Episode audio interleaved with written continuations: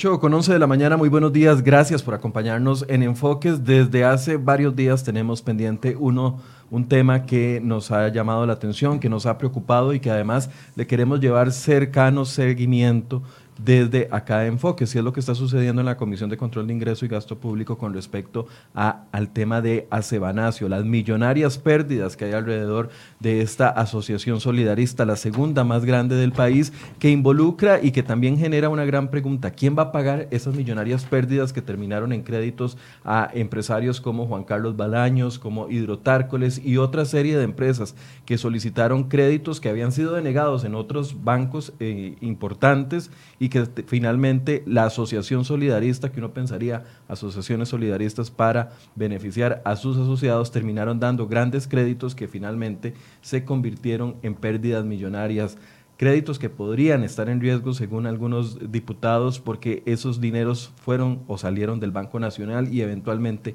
son considerados como fondos públicos. Ese es uno de los temas que queremos abordar hoy, pero no quiero empezar esta situación sin antes mostrarles una de las portadas que traemos en cereoy.com con respecto al tema de la UPAD que le hemos dado eh, cercano también seguimiento durante estos días. Y le voy a pedir a mis compañeros que por favor eh, puedan ponerme en pantalla la portada de la periodista Jessica Quesada el día de hoy que dice, Presidencia también le pidió datos confidenciales y sensibles a la Caja Costarricense del Seguro Social para trasladarlos a la UPAD. Esta es una información que eh, traemos en nuestra portada y dice lo, siguiente, la Presidencia de la República le pidió datos sensibles de los asegurados de la Caja Costarricense del Seguro Social a la Caja.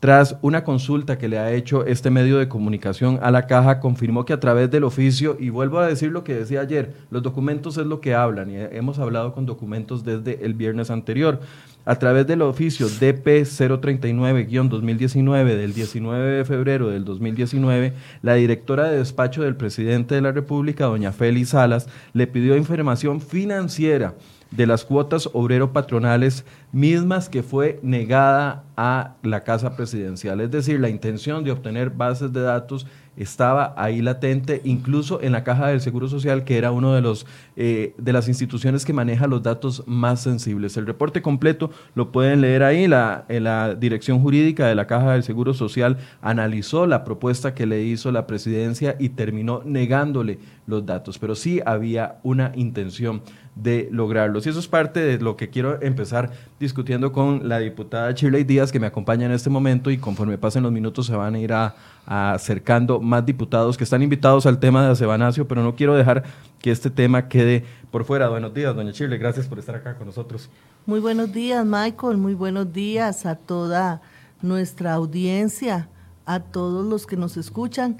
Esta mañana estamos con un tema de gran importancia y gran relevancia para Costa Rica, que es el tema de la OPAT y este gran problema de corrupción, de posible corrupción que hemos estado viendo en la Comisión de Ingreso y Gasto relacionado con la Asociación Solidarista del Banco Nacional. Doña Chile, quiero pedirle una opinión con respecto al manejo que ha hecho Casa Presidencial con el tema de la UPAT porque viendo las declaraciones del presidente, bueno, que ofreció una disculpa el lunes en tercera persona, no como el responsable final de esta unidad presidencial de datos, ofreció una disculpa, pero después viene y encasilla la situación, una denuncia legítima, donde había un decreto que intentaba de una u otra forma obtener datos confidenciales, aunque lo justifican como un error, pero viene y dice, es un tema electoral, ya empezó la campaña electoral y lo que buscan es hacernos daño. ¿Usted considera que, esto se resume a esa excusa tan fácil? Yo creo que no solo es fácil, es una excusa absolutamente ligera. Eso es absolutamente falso. Un tema como esto jamás puede ser tomado de una manera tan ligera y tan incapaz de generarle y tan incapaz de generarle al, al, al, pueblo, a la gente, una respuesta contundente. Si no hubiera habido un decreto, podría tal vez hablarse de algo ligero, pero una intención clara de institucionalizar a través de un decreto algo que es ilegal, algo que es inconstitucional, algo que atenta contra las garantías individuales del ser humano en Costa Rica algo que es sumamente grave para tomarlo tan a la ligera. Pero yo esto lo he venido comentando eh, con algunas personas. Definitivamente el perfil eh, que se ha manejado cuando hay relación directa con este tipo de abusos de parte del Partido de Acción Ciudadana, hablamos del hueco fiscal, hablamos de la norma técnica eh, en contra de la vida, hablamos en este caso de estos abusos con, esta, con, con este decreto, siempre la misma, nunca asoman la cara, nunca asumen su responsabilidad, nunca aceptan su error. ¿Por qué no lo hacen? Porque su escala de valores está corrida, así de sencillo. Hay una escala de valores corrida, entonces yo a veces creo que es esa razón fundamental lo que hace que de verdad crean que no están haciendo el mal cuando están haciendo el mal. Definitivamente hay un orden jurídico en Costa Rica que hay que respetar y la constitución política está escrita para regir las relaciones entre los ciudadanos costarricenses. Y definitivamente esta unidad puso en serio riesgo la confidencialidad de los datos que caracterizan la intimidad de los costarricenses. Y esto no fue un error, esto fue un, un horror y fue hecho con dolo y alevosía, puesto que se firmó un decreto que después fue derogado. Pero el acto en sí mismo es un acto ilegal. Es un acto absolutamente ilegal porque jamás el Poder Ejecutivo puede darse la potestad de llevar adelante un decreto ilegal. Ahora, la, la salida que decía el presidente, bueno, primero que no se cometió, digamos, ningún acto ilegal porque el decreto fue derogado, pero cuando uno va al historial y ve que la unidad estuvo funcionando incluso desde 18 meses antes de que nos diéramos cuenta, porque prácticamente el decreto estuvo oculto, aunque ellos han tratado de vender otra idea, pero durante 18 meses operaron. Ahora traemos esta portada del día de hoy donde la misma Caja Costarricense del Seguro Social nos confirma que hubo una solicitud formal por parte de Casa Presidencial, la secretaria del presidente de la República, pidiendo los datos financieros de las cuotas obrero patronales de los ciudadanos. O sea, estamos hablando ya ahí de que la intención siempre estuvo, aunque ahora lo tratan de maquillar de una u otra forma. Eso es absolutamente cierto, Michael. Usted tiene toda la razón siempre hubo una intención de espionaje. Siempre hubo una intención de manejar datos sensibles que pudieran de una u otra forma no solo emanar, no solo emanar políticas públicas, sino condicionar voluntades en algún momento determinado. Y eso es lo más grave de este decreto. Y el acto en sí, solo el hecho, aunque lo hayan derogado, aunque lo hayan derogado, ellos pusieron a funcionar esa oficina. Esa oficina funcionó al margen de la ley y no solo eso, sino que se atrevieron a redactar un decreto absolutamente ilegal. Y ese decreto fue publicado en la Gaceta y estuvo vigente y luego fue derogado. Pero el delito se cometió. Se llevó adelante un decreto absolutamente ilegal, las consecuencias legales que esto va a traer. Eh, ayer en plenario ustedes, eh, bueno, además de que escucharon la explicación con respecto al tema de trabajo y desempleo por parte de la ministra de Trabajo, además se conformó ya finalmente esta comisión investigadora con respecto al tema de eh, la UPAT. ¿Qué esperan ustedes de esa comisión? Bueno, esa comisión tiene que llegar hasta las últimas consecuencias de esto, esa comisión debe llamar a comparecer a las personas involucradas en este proceso, debe esclarecer eh, los actos que fueron realizados, debe dar claridad de cuáles son los, los eh, la información sensible que esta unidad eh, recopiló y dejar claro o dar buenos indicios de para qué fue creada esa unidad. Eso es lo que tiene que quedar claro ante la opinión pública costarricense. Esto no es un acto menor. Esto es un acto sumamente grave contra la institucionalidad, contra un régimen democrático como el costarricense, contra la constitución política y contra un montón de leyes conexas que le dan ese marco al ordenamiento jurídico que garantiza la confidencialidad y que garantiza la, el derecho a la intimidad de la persona en Costa Rica. Le doy la bienvenida también a la diputada Yorleni León, quien se incorpora a este tema. Bueno, viene para hablar de Acebanacio, pero doña Yorleni, eh, bueno, primero buenos días, gracias por estar acá con nosotros. Buenos días, don Michael, y buenos días a la diputada Shirley. Buenos Un gusto de estar aquí como siempre. Y de verdad, las disculpas del caso por llegar tarde, pero le, usted no tiene idea. no, no, sí tengo qué complicado estaba hoy el tránsito.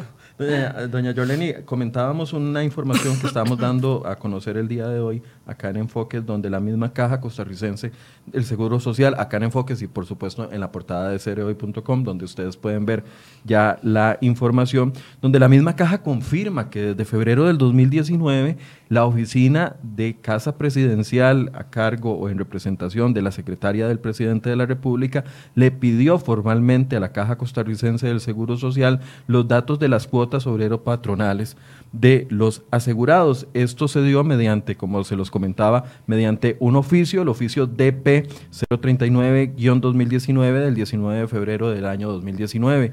Y entonces eh, planteábamos de que desde el principio se ha tratado de defender el tema de la UPAD desde la presidencia diciendo, bueno, es que no se hizo, derogamos el decreto, al final no se logró, pero cuando vemos de que desde 2019, incluso sin decreto y sin conformación oficial, ya se estaban solicitando datos y aquí ya no me pueden decir a mí que no eran datos sensibles, o sea, si ya a mí me dicen que las cuotas obrero patronales no son sensibles, bueno, yo no sé qué concepto tienen de sensibilidad de datos en casa presidencial.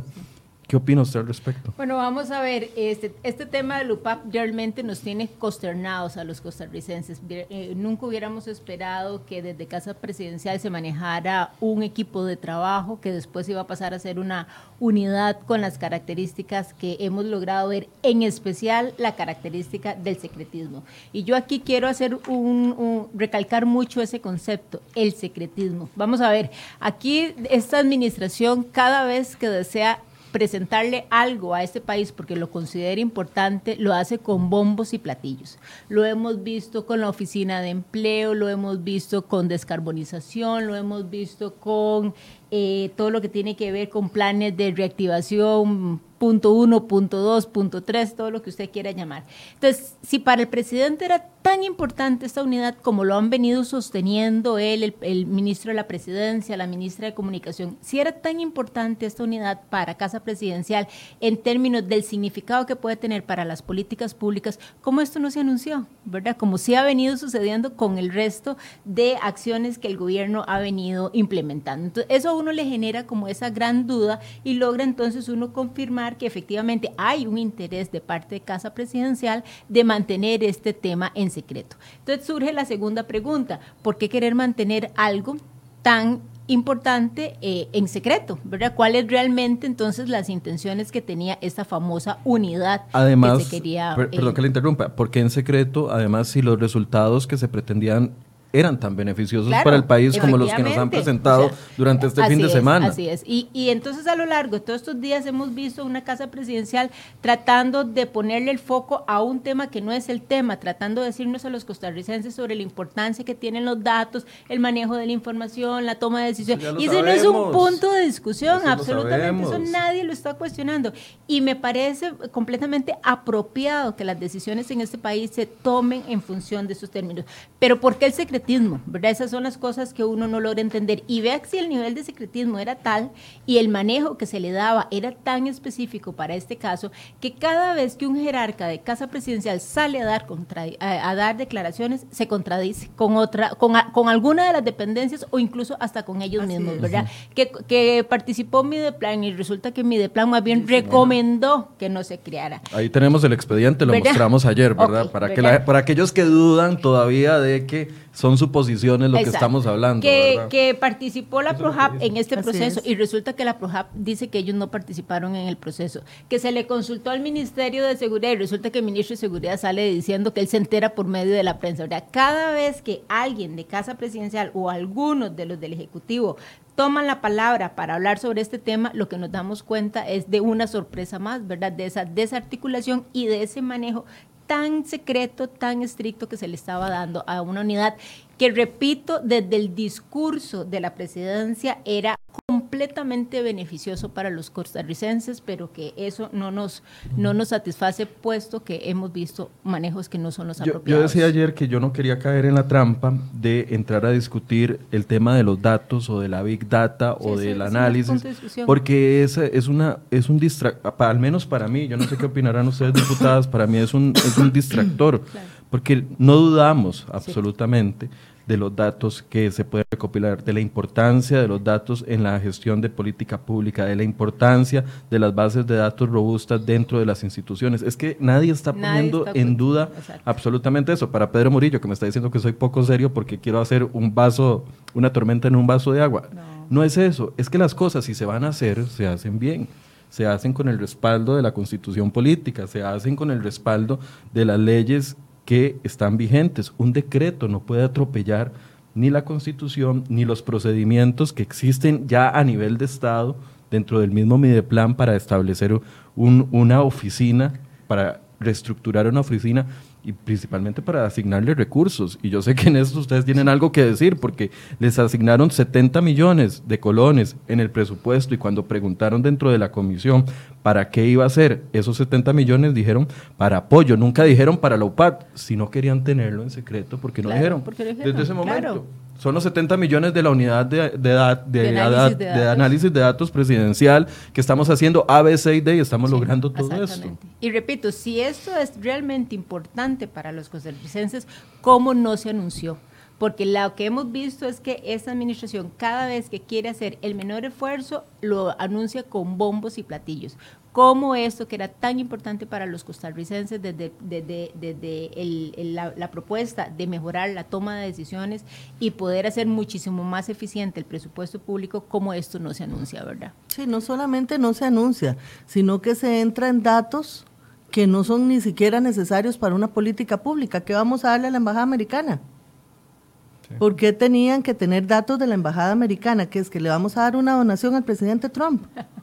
Debe estar muy contento. O sea, son cosas que definitivamente lo único que evidencian es el espionaje que se está promoviendo a través de una unidad. Y no se trata de pintar eh, cosas falaces y, y, generar incertidumbre, no. Es que se trata de evidenciar lo que está mal, porque lo que está mal genera desconfianza. Y lo que genera desconfianza genera inestabilidad financiera a un país que ya está en recesión, en un país donde no hay eh, una política clara de reactivación económica, donde ha incrementado el desempleo en los últimos años de forma alarmante al 12,4%, el más grande de los últimos años, donde todas las semanas oímos con gran tristeza cómo compañías internacionales se van del país, cierran sus puertas, compañías que nunca esperamos que se fueran. Y ahora con esta inestabilidad, ¿qué van a saber ellos? ¿Para qué quieren sus datos? Esto es una política absolutamente entronizada en manejos totalitarios. Y eso tiene que quedar bien claro ante el pueblo costarricense. Eso no se permite en Costa Rica.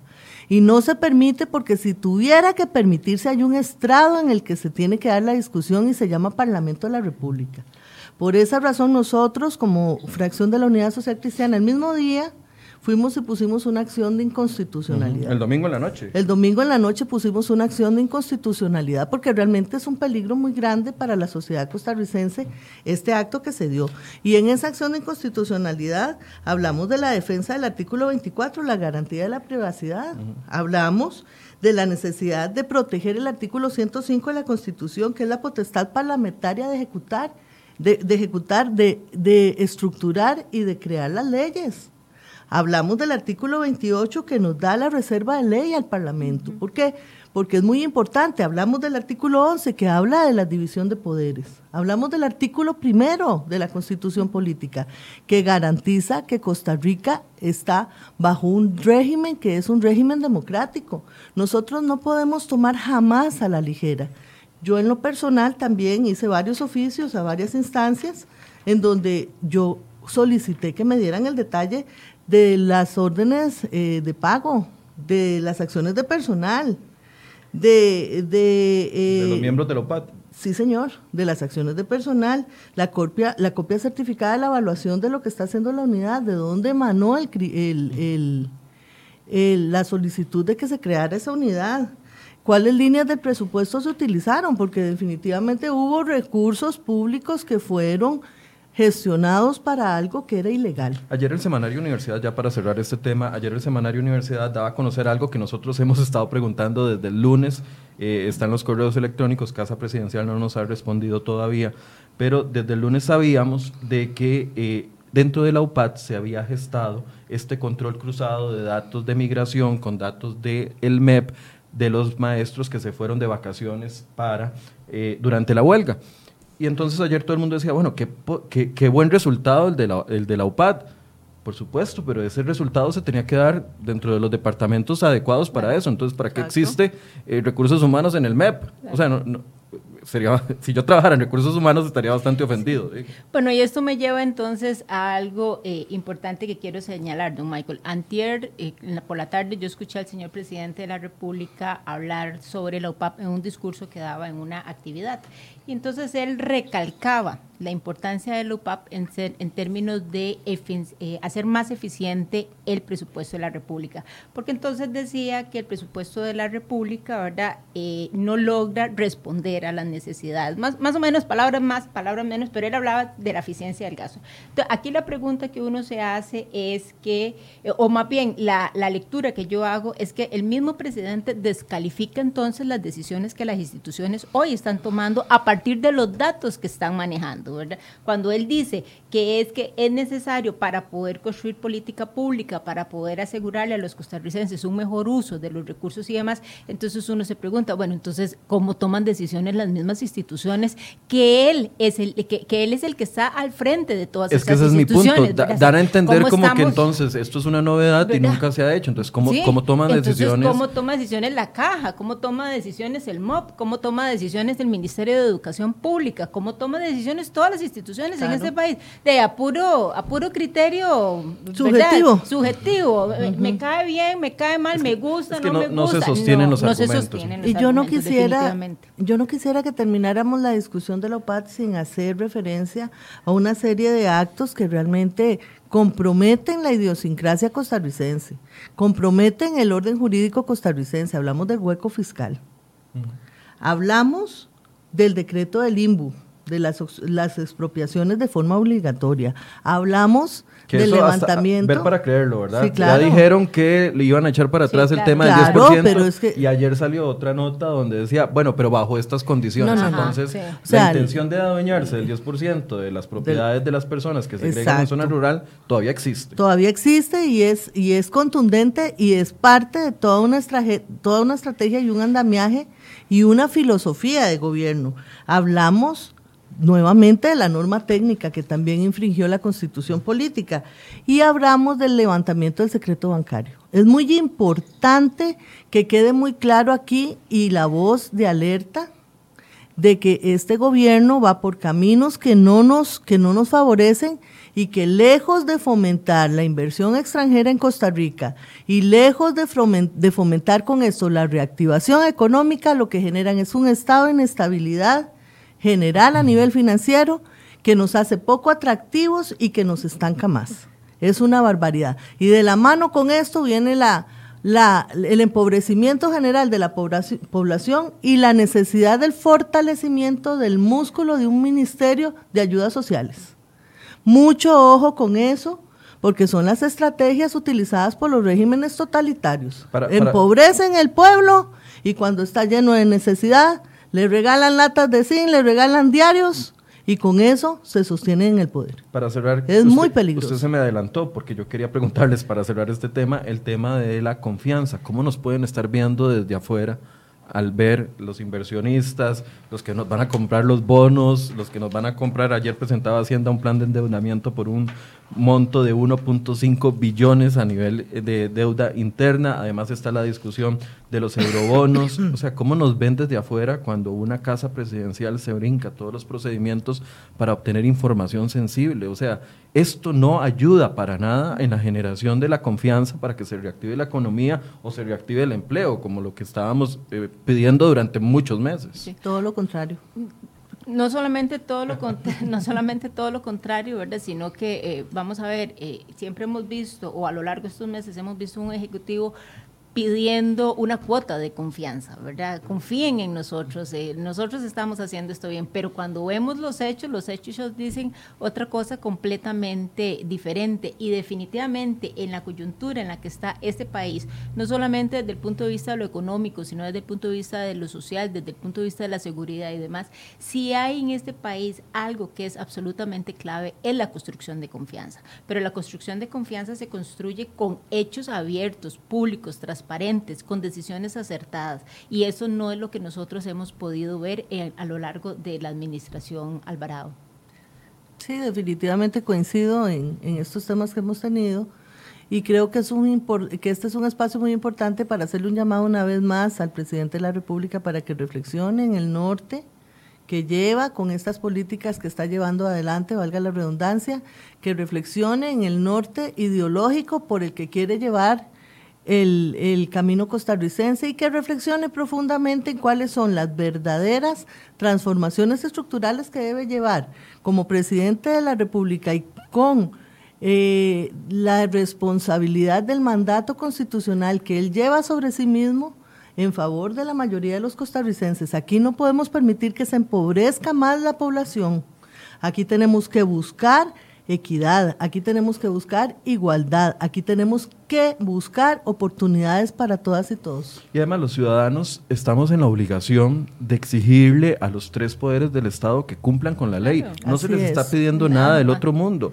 Si quieren una OPAT fuerte que haga lo que ustedes creen que es necesario que se haga dentro de Casa Presidencial, hagámoslo en el procedimiento adecuado. No le hemos exigido a la Caja del Seguro Social aplicar la regla fiscal como tiene que ser los ciudadanos. No le hemos exigido al Poder judicial aplicar los recortes en remuneraciones o aplicar la interpretación correcta de la regla fiscal para el, tema de remuneraciones. ¿Por qué a Casa Presidencial no le vamos a exigir que cumpla con la ley si lo, lo, hemos estado haciendo con los otros poderes de la República? No les hemos exigido a los diputados cuentas claras cuando se han, han habido actos que no eh, están de acuerdo con lo que dice la ley. Entonces, ¿por qué con presidencia hay que hacer una, excepción? No, no, no lo entiendo, pero bueno. Eso es parte de lo que queremos conversar el día de hoy. Y, no nos vamos muy largo, porque el tema de Acebanacio no anda para nada largo de la falta de transparencia y de la falta de claridad en lo que estaba pasando. Y yo quería, las invité el día de hoy, en, realidad invitamos a toda la comisión, respondieron cuatro diputados para comentarles. Respondió doña Shirley Díaz, respondió la diputada Jorleni León, el diputado Luis Fernando Chacón también respondió que no ha podido llegar hasta el momento y respondió don José María Villalta que nos dijo que iba a estar acá, pero de última hora tuvo un imprevisto y no se pudo presentar. ¿Por qué es importante? Porque es de interés público el tema de la pérdida de 12 mil millones de colones dentro de una asociación solidarista. La que gusta empezar. Bueno, definitivamente en este caso es por la existencia de recursos de la misma asociación. El capital que inicia lleva una parte de cuota obrero, otra de parte de cuota patronal, estamos hablando de un 5% de cuota eh, obrera y un 5.33% de cuota patronal para lo que es el Fondo de Cesantía. Entonces, en el momento en que se tocan estos recursos, estamos ante una situación de ilegalidad porque estamos usando eh, fondos públicos con fines privados. Solo, eso no se solo un dato para que ustedes dimensionen la cantidad de recursos. Este es un cuadro que nos eh, ofreció muy amablemente la oficina de la diputada Shirley Díaz, donde viene todos los aportes obrero patronal. los aportes del personal de esa asociación y el aporte patronal. Solo en el último año el Banco Nacional ha trasladado de esa asociación 70 mil millones de colones. ¿es Sí, señor. O sea, no, estamos hablando de cosa menor. Sí, claro. Vamos a ver. Para usted entonces, perdón, doña sí. para usted entonces son fondos públicos. Sí, claro, hay parte de fondo privado, pero hay una gran parte que es fondo público y que definitivamente es obligación de las instancias estatales velar por la buena, por el buen manejo de esos fondos y por el cumplimiento de la ley en el manejo de los mismos. Para usted, doña Yoleni, son fondos públicos, porque muchos decían al principio, no, no, no, lo de Sebanacio allá los empleados del Banco Nacional que están asociados a, esa asociación solidarista. Son pérdidas de ellos. Vamos a ver, el tema de si son fondos públicos o son fondos privados, eso eh, e, es algo que todavía estamos revisando, por lo menos a lo interno de la asociación. Pero a mí me parece que el tema aquí es más que si, que si se tratan de fondos públicos o fondos privados. Aquí lo que estamos y, y seguimos nosotros en la comisión sosteniendo una tesis de que el banco, que a Sebanacio operaba como un banco paralelo del Banco Nacional. ¿Y por qué seguimos sosteniendo esa tesis? Recordemos que desde el 2013, finales del 2013, principios del 2014, la SUGEF empezó a ser más estricto con la banca en este país en términos de aplicaran más análisis de los clientes y un mejor control de los riesgos. A partir de ese momento, entonces los bancos se ven obligados a ser, o, como, dice, como dije hace un momento, mucho más estrictos en esos dos parámetros y es ahí donde nosotros empezamos a ver cómo mejora las tasas de desempeño eh, o las variables de desempeño del Banco Nacional 2014, 2015, 2016, 2017, pero mejoran y raramente, ¿verdad? O irónicamente, es muchos de los créditos que generan las complicaciones en Acebanacio vienen justamente del Banco Nacional. Entonces nosotros seguimos sosteniendo la tesis de que efectivamente eh, Acebanacio se crea, Acebanacio se le traslada esa cantidad de recursos sin tener las competencias para ellos, porque prácticamente la mayoría de sus órganos y de sus códigos de ética, de gobierno corporativo, de conflictos de intereses y demás, se vienen a crear hasta el 2000. El banco le traslada una cantidad importantísima de recursos, continúa haciéndole desembolsos de recursos de manera considerable sin tomar en consideración o más bien eh, tomando en consideración que la organización Acebanacio no tiene las capacidades ni técnicas ni operativas para poderle hacer frente a esos recursos. Es decir, el Banco Nacional llegaban clientes, eh, me imagino que clientes eh, VIP o clientes importantes, trataban de obtener un crédito dentro del Banco Nacional y como no lo lograban por falta de requisitos, falta de garantías, falta de lo que sea, entonces terminaban en Acebanacio. Ese es un caso, pero el otro caso es que carteras que tenían problemas de garantías en el Banco Nacional se trasladaban entonces a Acebanacio y Acebanacio hacía entonces la absorción de esa operación crediticia, comprándola y demás, y de esa manera el Banco Nacional lograba ir limpiando su cartera y obviamente mejorando sus indicadores. Y esto tiene dos, dos aristas importantes. Una es que el banco como un todo mejora su desempeño y eso ante la SUGEF, pero además también significa que para muchos funcionarios del Banco Nacional mejorar la cartera también significan bonificaciones, ¿verdad? Mientras mejor esté mi cartera, mejores bonificaciones recibo yo como funcionario. Entonces, esa injerencia de funcionarios que tenían la capacidad de manejar información y que tenían también la capacidad de manejar, de, tomar decisiones, son los que vemos del otro lado en Acebanacio tomando decisiones rápidas para, para ah, eh, eh, adquirir esos créditos. Y yo aquí quiero compartir con usted, Michael, un correo electrónico un poco como para para que la gente entienda que, esto, que, que esta hipótesis que sostenemos cada vez toma más fuerza. Vea, ese es un correo del 2017 de don Jorge Bonilla Lorenzo para Alejandro Gómez. Don Jorge Bonilla es el director general de crédito del Banco Nacional y, quiero referirme a uno de estos, este, de estos aspectos. El 19, este correo arranca con un historial del 12 de enero y el 19 de enero, o sea, siete días después, dice, el 19 de enero a Sebanacio pide dato para depositar. Yo le indico al señor Agüero, estoy leyendo textualmente, yo le indico al señor Agüero que hay que formalizar. Y él me indica que no nos preocupemos, que Acebanacio quiere depositar el monto de capital producto de la venta lo antes posible y que confía en el banco para formalizar después el depósito 2.242 millones de colones. ¿verdad?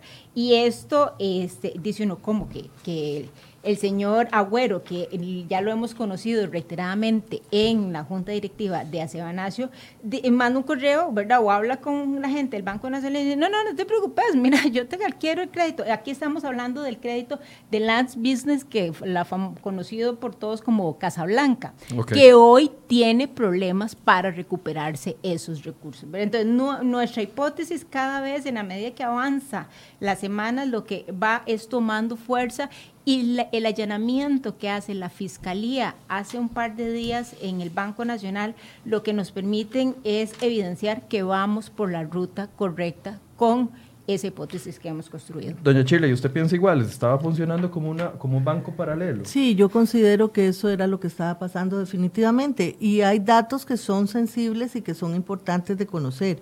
Por ejemplo, el crecimiento de los activos de una manera desorbitante de Acebanacio del 2012 al 2016 aumentan en 1154%, imagínense.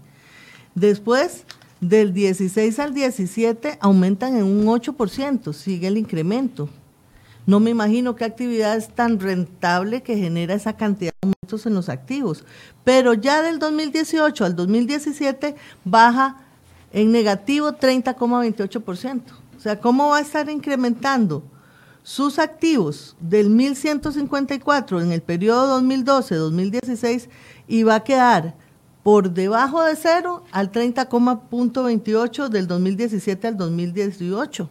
Es demasiado. Y sigue bajando del periodo 2018 y 2019, que es exactamente donde se dan los cambios en la Junta Directiva y se comienzan a dar eh, se revierten los números de una manera alarmante. Los pasivos todavía son más alarmantes. Los pasivos aumentan en, un, en 4.420%. En el Tal periodo. expliquémosle a la gente por qué es alarmante que aumenten los pasivos. Porque imagínense que están que cuando, cuando empiezan a absorber cartera, comienzan a tener un incremento en los pasivos de 4.427%, o sea, suman deuda en un 4.427. Pero ya luego en el siguiente periodo ya empiezan a reportarlo del 17 al 18 en menos 87,19, o sea, empiezan a dar números rojos ya.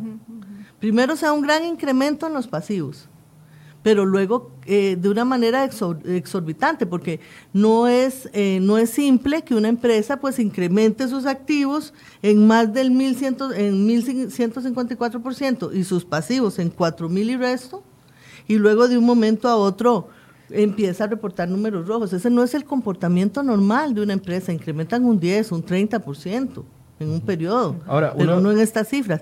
Y luego otra cosa que es importante señalar es que, por ejemplo, en el yo, yo pedí estos estados financieros este, anuales a Sebanacio como una moción que aprobamos en la comisión y una carta que yo presenté en lo personal y encontré inconsistencias importantes en el periodo del 2014, que son estados financieros que me mandan y son contradictorios entre ellos. Entonces, por ejemplo, los activos me dan dos mil y resto millones de diferencia para el mismo periodo. En el mismo reporte me dan dos estados, eh, dos estados financieros distintos. Lo mismo me pasa con los pasivos en el mismo periodo. Yo lo que siento es que Acebanacio tuvo una construcción de estados financieros con una intención hasta el momento en que se viene la debacle y comienza a evidenciarse los números reales. La debacle se da cuando algunas empresas conocidas, porque bueno, aquí estamos hablando de créditos, ya doña Yoleni mencionó el crédito de Casablanca, estamos hablando también del crédito de Juan Carlos Bolaños. Son muchos los créditos. O sea, ¿de qué créditos estamos hablando? Esa debacle se, va, se da en el momento en que estas personas comienzan a tener problemas para pagar y dejan de pagar los créditos. Yo siento que en parte por ese lado, pero en parte también cuando hay un cambio en los mandos. Sí, claro. Y no solamente es un tema de cuando dejan de pagar los créditos, es un tema también de las garantías, que son las que responden por esos créditos. Muchas de las garantías que hemos visto ah, eran descuentos de facturas o eran descuentos de contratos, eh, tenían que ver con este eh, garantías que no permitían tener la fuerza suficiente para que hoy eh, pudiera recuperar a través de algunos activos o, de algún tipo de garantía mucho más sustantiva las inversiones que hicieron a través, bueno, las inversiones no, los dineros que prestaron a cada uno de estos diferentes clientes. ¿Qué, pasó con esos 12 mil millones de colones de los que tanto se hablan? ¿Se pasaron por pérdidas? ¿Están en, incobrables? Se les rebajaron a los empleados del Banco Nacional. ¿Qué, ¿Cuál es la situación de esos 12 mil millones? Desde, eh, me parece que del año pasado para acá, 2018, si más no me equivoco, los, eh, los trabajadores del Banco Nacional, estoy hablando del guardia, la señora que hace la limpieza, estoy hablando del cajero, estoy hablando de, de todos estos funcionarios, tomaron un acuerdo a nivel de la Asamblea General de Acebanacio para que en un término de cinco años cada uno entregue una parte de los dividendos que les corresponde cada año retirar para poder eh, cubrir ese faltante de casi 12 mil millones de colones. Hoy entonces el cajero, el Banco Nacional está pagando esos dineros, la señora que limpia, el, la oficinista, la secretaria, Todas estas personas están pagando con sus recursos y lo harán a lo largo de cinco años eh, esa toma de decisiones irresponsable o ese cálculo irresponsable de algunos funcionarios del Banco Nacional. Otro de los puntos que señalaba doña Shirley el, otro día era que eh, no estaba siendo supervisada esta asociación solidarista como debería de serlo por la SUGEF. ¿Cuál es esa, situación, doña Shirley? Bueno, yo lo que creo es que, y yo voy a presentar una moción en esa línea y, ojalá doña Yoleni me apoye ya aprovechando el, espacio para, sí, sin, ningún compromiso. sí, para sin ningún compromiso, doña Yoleni. Sí, yo creo que es muy importante eh, que se dé una, una auditoría de Acebanacio por parte de la SUJEF. Porque las auditorías que tenemos y los datos que nos, hemos, nos han arrojado eh, vienen este, dados por las mismas, eh, digamos, consultoras privadas que de una u otra manera le han venido dando seguimiento a, la cartera de Sebanacio y a los estados financieros, este, sobre todo por parte de la empresa KPMG. Y yo creo que es muy importante porque conforme a a la, a la ley, eh, a, la ley orgánica del Banco Central, son sujetos de fiscalización las asociaciones solidaristas, ¿verdad? Es importante que se tenga claro que según la ley orgánica del Banco Central están sujetos a la fiscalización de la superintendencia y las potestades de control monetario del Banco Central, los bancos públicos, las empresas financieras no bancarias, las mutuales de ahorro, préstamo, cooperativas de ahorro y crédito y asociaciones solidaristas. Entonces es muy importante que nosotros podamos tener en esta comisión de primera mano un auditoraje llevado adelante por la SUGEF, el periodo que comprende este, estas estas anomalías. Yo lo, yo lo hago la sugerencia respetuosa porque máxime viendo esas inconsistencias que veo en los mismos estados financieros presentados por la misma asociación. Ahora, en la administración de Acebanacio ah, hay dos realidades. Una, la que hubo durante el periodo que se otorgaron los créditos y ahora con la nueva junta directiva, que incluso entiendo que hay hasta amenazas de muerte para algunas personas. ¿Qué es lo que está pasando? ¿Cuál es el antes y el después? Bueno, lo que hemos podido ver en la comisión es que hoy, tiene, hoy Acebanacio tiene una junta directiva mucho más consciente de el rol que juega en esa, en esa organización y que por tanto entonces han asumido con muchísimo más rigurosidad ese rol. Ellos son los que están denunciando las irregularidades del pasado. ellos son los que denunciaron las irregularidades, efectivamente, como usted lo menciona, del pasado. Ellos han, han hecho auditorías y han estado muy al frente de todo este proceso y demás uno de los miembros de la junta directiva de actual de Acebanacio manifestó en la Comisión de Ingreso y Gasto que efectivamente había estado recibiendo eh, eh, amenazas. amenazas, que había estado recibiendo amenazas y que eh, por tanto eso pues, le, traía una serie de complicaciones a nivel personal, pero que no solamente este, las amenazas eran hacia su persona, sino también en términos del clima laboral en, la, en el banco donde él está, ¿verdad? Que hay como ciertas situaciones que, que le dificultan entonces el poder desarrollar o, hacer eh, el trabajo que le, que le corresponde realizar. Eso lo manifestó, me parece que fue don Alan, el presidente actual de Acebanacio, no, no recuerdo exactamente el nombre, pero me parece que él manifestó que, que estaba sufriendo de ese tipo de, ¿Y qué pasó con la, con la junta directiva anterior, la que estaba, la que responde, la que responde por el otorgamiento de estos créditos fallidos? Todos están en el Banco Nacional hasta donde sabemos, por lo menos de, a las personas las vamos conociendo en la medida que se van, eh, que van eh, participando en las diferentes eh, sesiones de trabajo de la comisión. todos están en el Banco Nacional, algunos ya se han retirado, se han jubilado, pero me parece que esos son los menos, la mayoría siguen siendo funcionarios en el Banco Nacional en diferentes puestos y demás, pero, pero continúan. Cuando uno va a solicitar un crédito, bueno, nunca he tenido la oportunidad y espero espero nunca tenerla de pedir un crédito de dos mil millones de colones, espero nunca caer en esas deudas. Pero a ver, cuando se va a solicitar un crédito y uno va a una entidad formal como un banco, pasa por varios departamentos.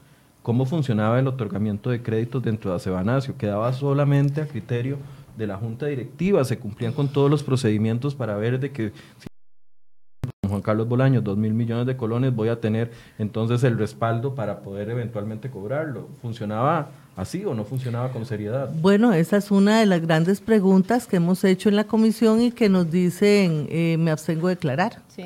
Eso es, eso es un aspecto importantísimo, porque los comités de crédito llegan hasta cierto monto. En cualquier banca pública o privada, los comités de crédito llegan hasta cierto monto. Cuando se trata de préstamos de gran envergadura, de gran tamaño, es la junta directiva generalmente la que se encarga de dar ese otorgamiento, esa autorización.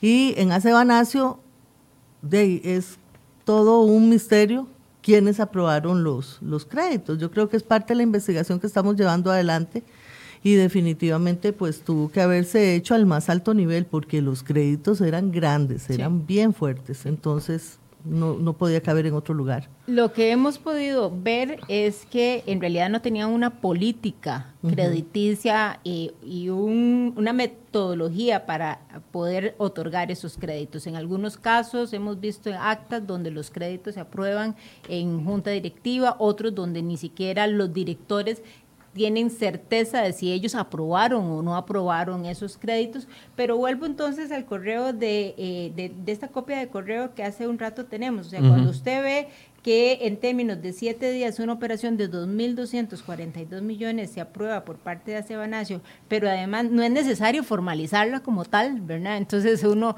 lo que piensa es que efectivamente ahí no había ningún criterio, ni ninguna metodología, ni ningún reglamento que asegurara que los préstamos que Acebanacio estaba otorgando, los créditos realmente cumplían con todos este parámetros o con todos esos requisitos normales en cualquier crédito que usted o que doña Shirley o que mi persona o cualquier otra persona eh, saque en una entidad financiera.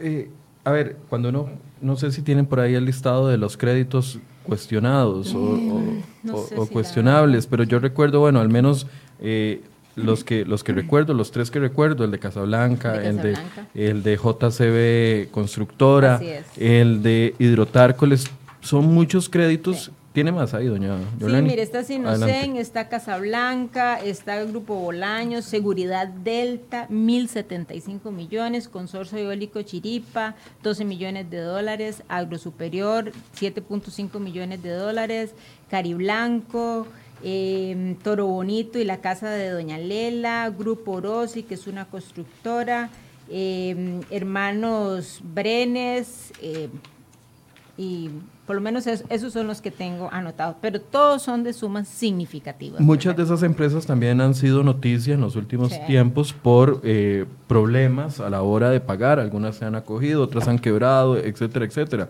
como, ven como un perfil similar entre todos los, los, los clientes que tenían créditos con problemas. Sí. Vamos a ver, yo no, no hemos hecho ese ejercicio de encontrar un perfil similar. Lo que sí hemos visto es que hay nombres que se repiten en Acebanacio, en el Banco Nacional, en el Banco de Costa Rica e incluso hasta en el Banco Popular. Carlos eh, Bolaños. con el tema de este el, el, cementazo.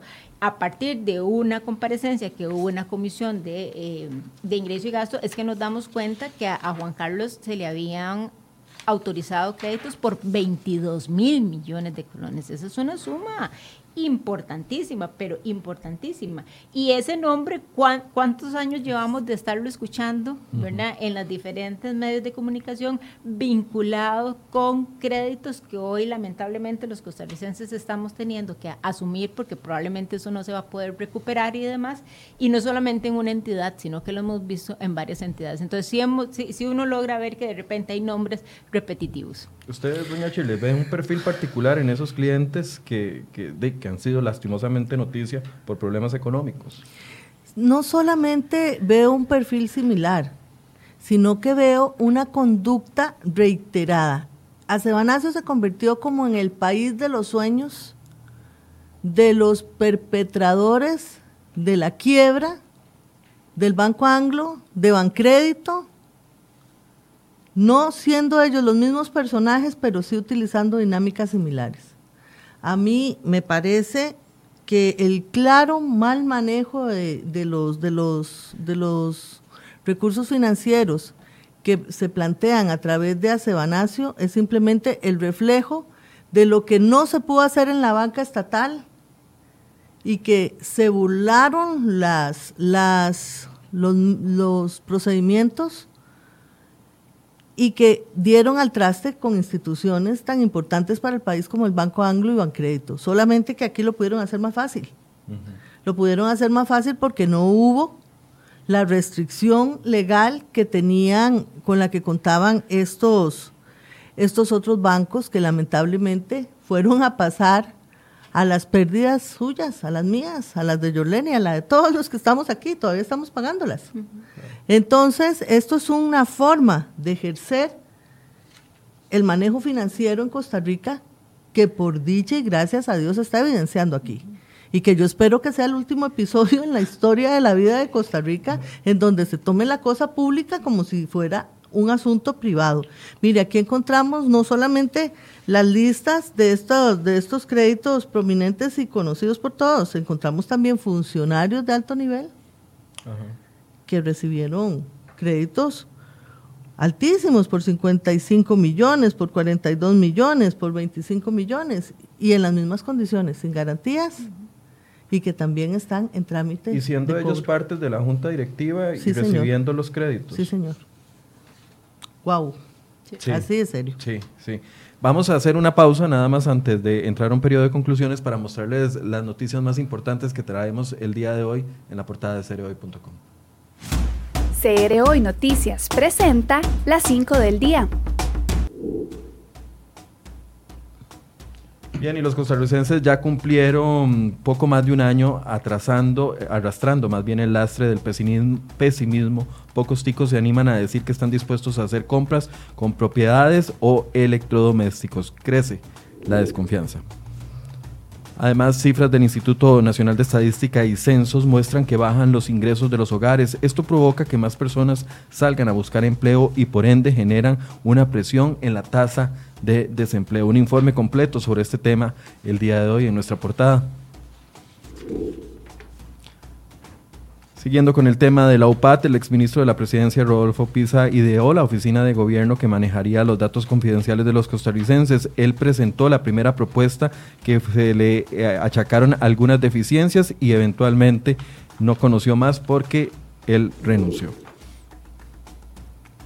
Y el gobierno de la República, como lo decíamos al principio de este programa, le pidió información sensible a la Caja Costarricense del Seguro Social. Sin embargo, la Caja dijo que no la podía facilitar porque se trataba de datos que están resguardados por la ley. Estamos hablando de los datos de cuotas obrero-patronales.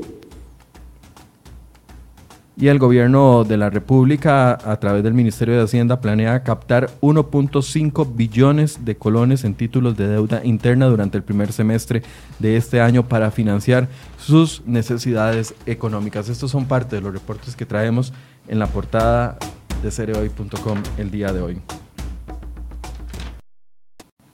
para ir poniendo los puntos sobre las sillas, entonces la tesis de investigación que lleva la comisión es que hay una probabilidad de que Acebanacio, la Junta, eh, la Asociación de Solidaristas, la segunda más grande del país, del Banco Nacional, estuviese funcionando como una banca paralela para personas o empresas que no calificaban en, dentro del Banco Nacional les otorgaban los créditos acá. Ese es uno de los puntos. Número dos, de que había un desorden a la hora de otorgar esos créditos, puesto de que se tomaban decisiones no tan claras como se toman las decisiones a la hora de otorgar créditos en un banco eh, común.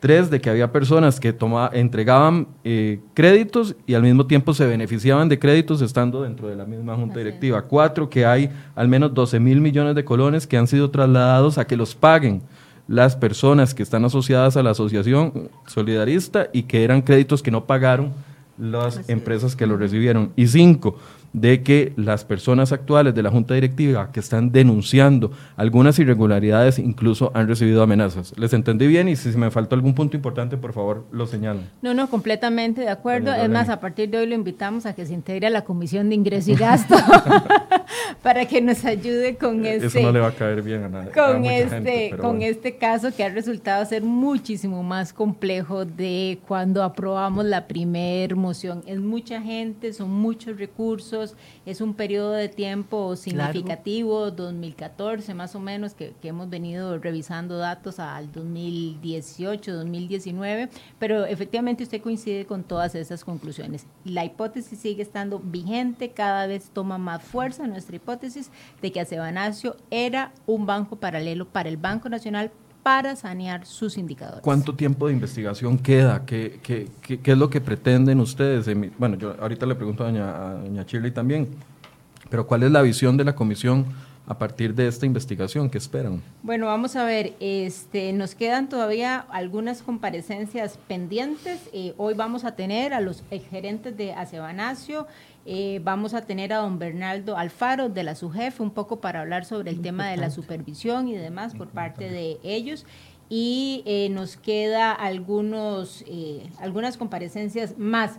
Yo espero que a mediados de abril, antes de irnos de Semana Santa, ya nosotros podamos haber concluido toda esta etapa de, eh, participación en, el, en la Comisión de Ingreso y Gasto para este tema particular y a partir de ahí empezar ya en la elaboración del informe y, por supuesto, el proceso que va a requerir hasta llevarlo a plenario. ¿Entregar el informe antes de que cambie la conformación de la Comisión de Ingreso? Eso sería maravilloso, maravilloso. Sin embargo, yo tengo que reconocer que ya en abril se vuelve un poco complicado el tema de las comisiones en la Asamblea por todo el proceso de negociación, perdón, que conlleva el primero de mayo. Doña Shirley, eh, ¿qué, puede o, hacia dónde se dirige eh, los resultados de esta investigación en el sentido de que yo sé que no los tienen claros todavía, pero eh, más denuncias penales, porque ya existe una investigación a nivel de Fiscalía y de Ministerio Público, puede derivar en más denuncias, puede derivar en recomendaciones, eh, eh, ¿hacia dónde se dirigen en ese sentido? Yo creo que lo más importante del aporte que va a hacer esta comisión es ir esclareciendo cuál fue la ruta que se utilizó.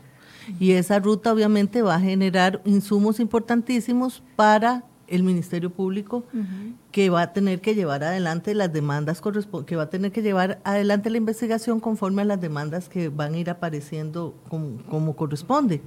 Yo creo que esta, este trabajo que está haciendo la Comisión de Ingreso y Gasto es un trabajo histórico, es un trabajo que viene a evidenciar una red de cuido a nivel nacional que ha facultado la posibilidad de que los fondos públicos sean utilizados por manos privadas como cosa propia. Y creo que es muy importante eh, que esta ruta utilizada tradicionalmente, que en el caso del Banco Anglo y en el caso de Bancrédito nunca se aclaró, quede ahora clara a través del caso de Acebanacio. No, y recordar que los bancos públicos eh, o sea, son propiedad de nosotros, los ciudadanos. Tenemos, aunque no tengamos nuestras cuentas eh, en el Banco Nacional o en el Banco de Costa Rica, nos afecta de una u otra forma. Los 10 mil millones de colones que se pasaron por pérdidas del cementazo en el Banco de Costa Rica, todos, lo estamos pagando. y, si siguen sucediendo estas cosas, yo creo que lo sano de todo este proceso del cementazo y, lo que ha venido después de ello con los otros créditos que se investigaron es que ahora los costarricenses estamos más conscientes de la importancia de vigilar los bancos públicos para que no nos pase como Bancrédito, que nos entregan algo que ya no vale absolutamente nada. La, decisión de la SUGEF de, de, de, ejercer la supervisión sobre Acebanacio a mí me parece que se da a la luz de todos estos acontecimientos, ¿verdad? Eh, asociaciones tan grandes como estas o como la de la Caja, que hacen eh, intermediación financiera, no podían estar al margen de, eh, una supervisión tan importante como la SUGEF. y una injusticia que los miembros de la Asociación Solidarista del Banco Nacional tengan que pagar Los, las pérdidas de créditos malos que otorgaron terceros, sin, estoy seguro que no les pidieron permiso. Y una gran injusticia que se tome un fondo como el fondo de cesantía para que se pierdan los recursos y que cuando los funcionarios tengan que irse tenga usted y tenga yo y tenga que Jorlen y todos los que estamos aquí, los que nos están oyendo, que pagar esas cesantías. Un cierre, doña Shirley. Bueno, un cierre es un llamado a la esperanza, a, pesar de todas estas vicisitudes que está pasando el país, un llamado a la esperanza, un llamado a creer que en la medida en que nos involucremos en la política sanamente vamos a llevar adelante cambios importantes para el país.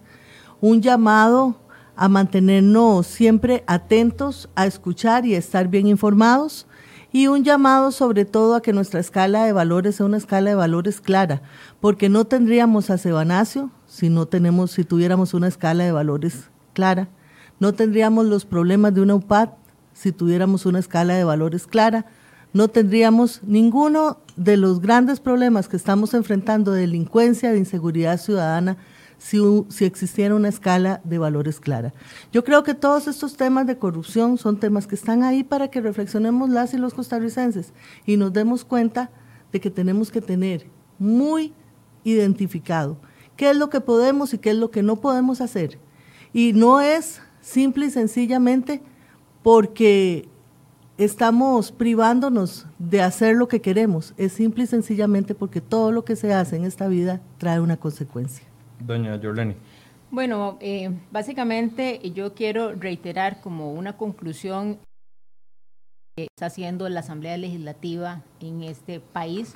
Me parece que muchos de estos asuntos que hoy se discuten en, a, nivel de, diferentes medios y y en diferentes extractos de la sociedad son producto del accionar de la Asamblea Legislativa. Yo espero que desde la Asamblea pues sigamos los próximos dos años que todavía nos restan con esa cordura, con ese interés superior de que este país esté mucho mejor de lo que eh, todos nos quisieran, no, nos merecemos, ¿verdad? Que, que podamos salir eh, adelante y que ese interés y esa entrega y ese eh, compromiso que tenemos los legisladores los podamos sostener.